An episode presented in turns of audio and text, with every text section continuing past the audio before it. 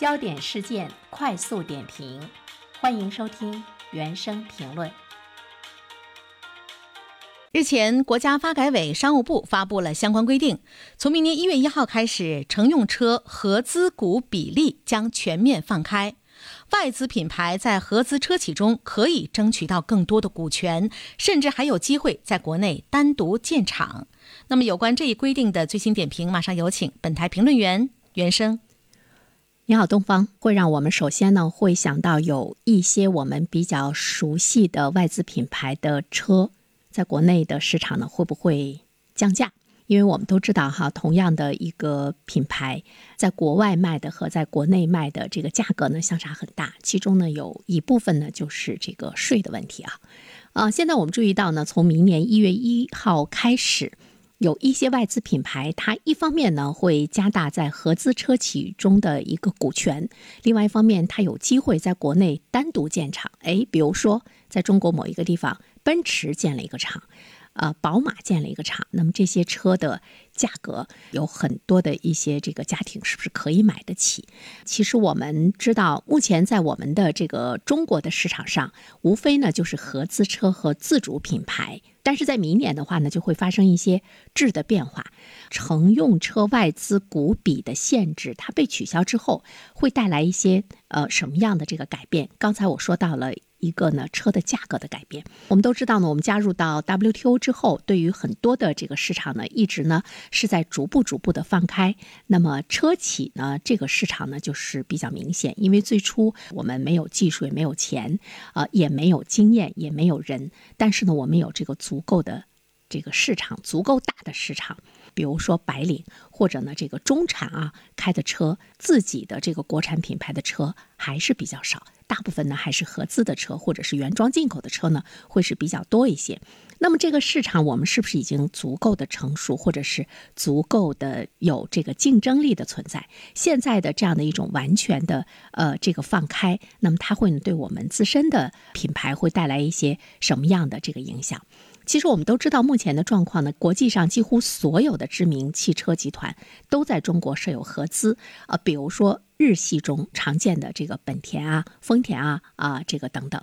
因为不管怎么讲，目前来看，自主品牌还有合资企业都发展的还是呢比较这个不错，甚至于有一个现象是值得我们关注的啊，就是有一些自主品牌它已经超过了合资车企，就是它的这个发展的状况。我们相关部门在看到了这样的一个势头之后，那么从明年开始取消更多的这样的一个限制和比例，有足够的这个信心，呃，我们觉得我们的这个自主品牌在市场上是可以有竞争力的啊。呃，当然取消这个政策之后会发生一些什么样的变化？首先，比如说外资企业，它当然会要加大在。合资中的这个它的这个股份的比例，为了挣更多的钱，它会加大比例，甚至于呢会控股。还有的呢，就是他会呢自己呢来这个建厂。呃，既然没有了限制，可以多挣钱，那谁会？不愿意去多挣钱呢，竞争就会更加的激烈，弱肉强食嘛。另外的话呢，就是国外的品牌有没有能力在中国的这个市场中，它会不会有水土不服等等，恐怕呢也是呢需要有一个时间的一个过程。但是对于我们的自主品牌来说，或许呢从我们国家的角度上来讲，我们是有机遇的，我们是可以在这个市场竞争中立住脚的。有危机。但是机遇更大的时候，我们才会呢这样大幅度的来放开目前的这个车企生产的这个市场。这一点的话呢，其实是我们可以想到的。但是无论是一个什么样的品牌，对于目前的新的市场规则来说，它呢都会呢使好的品牌越来越好。那么差的品牌就是要完全按照呢市场的规律淘汰出局。国家不能够呢再对你呢进行保护了，不然的话呢，你永远不可能长大。因为这样的话呢，我们才可以真正的走向呢汽车强国。我们现在的这个强国，只是我们是这个使用的强国，但是我们并不是汽车生产和制造的强国。国家它也是在坚持一个全球化发展的理念哈。有一个现象呢，其实是值得比较欣慰的，就是我们的新能源汽车在全球的范围中。我国的新能源汽车已经是属于领先的地位了。在二零一九年，我们对于外资的新能源汽车就已经不存在任何限制性的规定了，呃，他们已经可以全面的进入中国市场。但是在这个竞争的过程中，其实我们看到了，哎，中国的新能源汽车我们是有竞争优势的哈。这里面你可以看到呢，这个技术的。创新市场的全面放开，没有畏惧的。当然，我们回首再看一下呢，在全球来说，很多国家它的这个汽车行业的历史上，真正的要成为一个汽车强国的话，你一定要经历一些阶段。最后呢，你剩下的可能就那么一两个品牌，但是在全球来说，你是叫得响的。你比如说德国，我们啊知道的奔驰、宝马。那么历史上呢？美国它倒闭了一千五百家车企，最后剩下的不到五家的主流品牌。其实最后你剩下的就那么几家品牌，所以对于中国来讲，它未来主流的车企恐怕呢，也就是呢不会呢超过这个五家吧。呃，这个呢是比较呢这个残酷的啊。目前呢，相比早些年，自主品牌的市场份额在我们国家来说已经提升到了百分之四十左右。大家会觉得，哎呦。快接近百分之五十了，不错呀。但是呢，你再想想你开的车和你身边人开的车，你又很少看到呢自主的品牌，呃，为什么呢？是因为这其中自主的品牌大部分是十万元以下的低端的车型。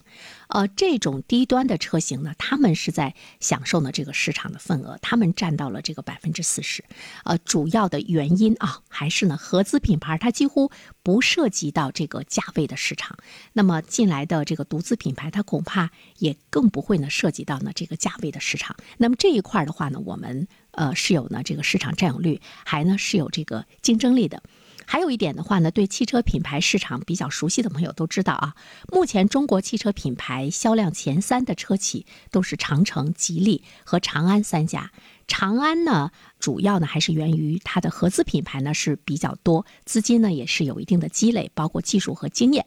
啊，但是我们看到从一六年前后开始，吉利和长城这两家没有选择合资的中国车企开始超过了长安，吉利呢更是迅速的登顶哈，它也开始呢收购国外的一些品牌。呃，我觉得就是吉利在今天它所。产生的，或者是他所创造的这个奇迹吧，也可以呢让大家去思考。延续多年，当他成为中国汽车品牌销量第一的时候，他可能也让我们的决策者看到了不一样的地方，就是我们是有竞争力的。好了，东方，好的，感谢原生。